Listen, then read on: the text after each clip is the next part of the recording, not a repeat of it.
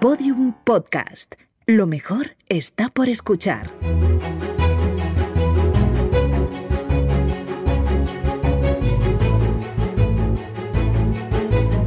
Historia de España para selectividad. Un podcast de Juan Jesús Pleguezuelos.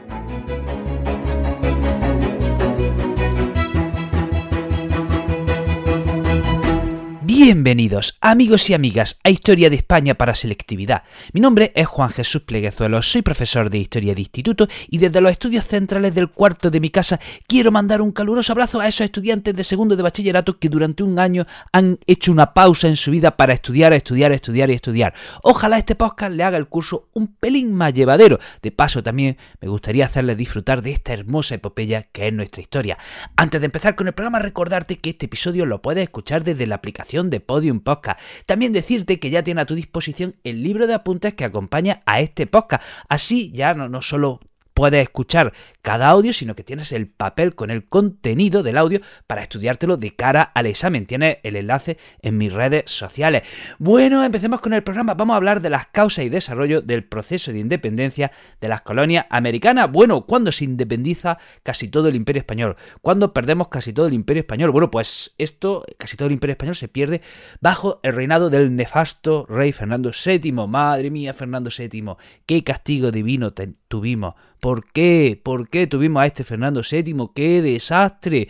¡Qué calamidad de rey! Fernando VII reina desde 1814 a 1833 y es durante estos años que se consolida la independencia de casi todas las colonias que teníamos en América Latina. Y después de la independencia de, de, la mayor parte del imperio, solo quedó, solo quedó bajo la soberanía española Cuba, Puerto Rico, Filipinas y algunas y algunos archipiélagos que quedaron en el Pacífico. Y bueno, ¿por qué se independiza? ¿Por qué se independiza casi toda América Latina? ¿Por qué se independiza casi toda América Latina de la soberanía española? Bueno, pues la primera causa política es el ejemplo de Estados Unidos.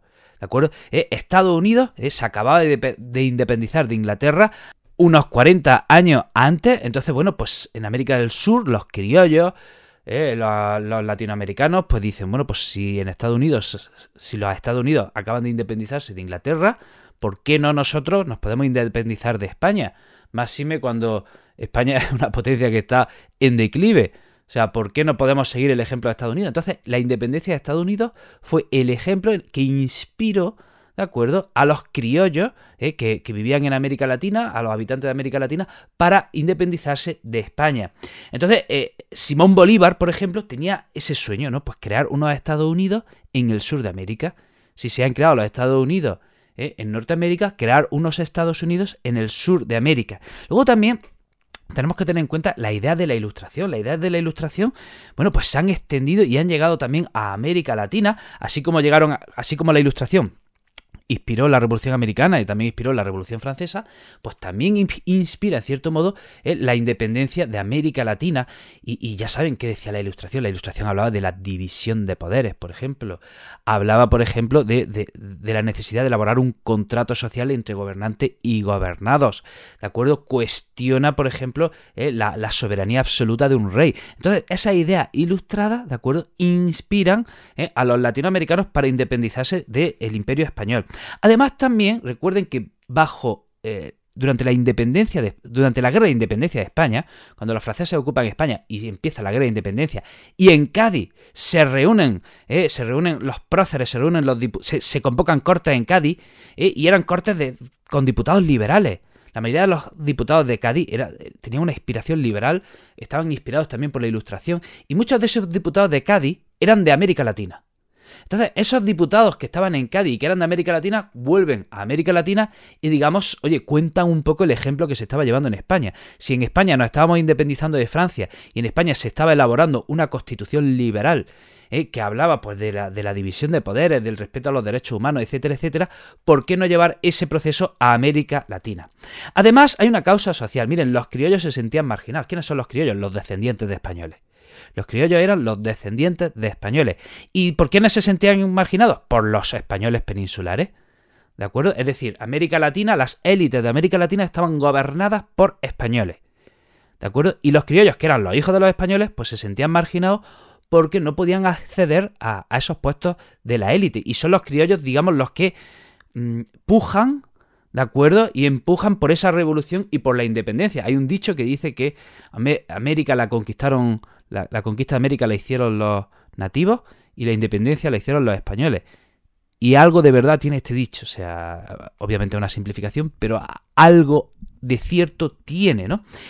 Eh, hay una causa también económica. Vamos a ver, eh, bajo el reinado de Carlos III se permitió que América Latina pudiese comerciar con toda España. Hasta, hasta Carlos III solo se podía comerciar con el puerto de Cádiz, antes era con el puerto de Sevilla, pero luego también, eh, luego ese, monopolio del comercio se llevó a Cádiz y luego bajo el reinado de Carlos III se permitió que toda América Latina pudiese comerciar con el resto de España. Pero bueno, pero es que los latinoamericanos querían comerciar también con otras potencias extranjeras, ya fuese Gran Bretaña o los Estados Unidos. Entonces querían libertad para poder comerciar y la corona española no se lo permitía.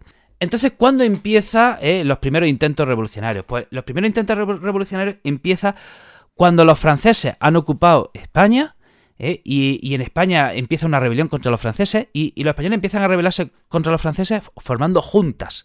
Empiezan a organizarse en forma de junta. Bueno, pues eso se reproduce en América Latina. ¿De acuerdo? En América Latina empiezan a reproducirse juntas. ¿De acuerdo? Que toman el poder en mando en nombre del rey, ¿de acuerdo? Pero esas juntas empiezan a adquirir autonomía y esas juntas ya no solo luchan contra la autoridad francesa, sino que ya empiezan a luchar por su propia independencia. Así hay una primera fase de 1810 a 1814. Es esta, este, estos primeros intentos de independencia corren paralelo a la guerra de independencia que se estaba librando en España.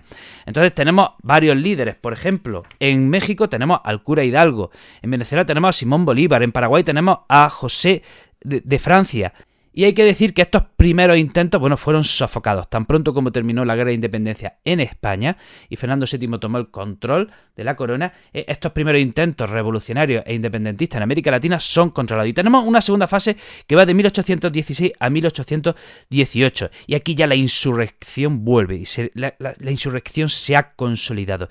Tenemos líderes ya fuertes, eh, como es Bolívar, San Martín, Sucre, que son los que están liderando el movimiento independentista y se están organizando y reciben, además los independentistas reciben apoyo de los británicos, de los norteamericanos y bueno, hay que decir que esta segunda fase, en cierto modo, también es controlada. Y ya la tercera fase es a partir de 1818 y aquí ya no hay manera. A España esto ya se le va de las manos, ¿eh? no puede controlar la situación y tenemos Simón Bolívar desde Venezuela y José Martín desde el sur, bueno, pues empiezan a organizarse, realizan una conferencia en Guayaquil, en, que está en Ecuador, se reparten sus áreas de influencia eh, y desde su área de influencia, eh, Simón Bolívar al norte y José Martín al sur, José Martí al sur, empiezan a combatir a los españoles y en las batallas de Carabobo, Pichica y Ayacucho, ahí derrotan a los españoles. O sea, los independentistas derrotan a los españoles en la batalla de Carabobo, Pichica y Ayacucho.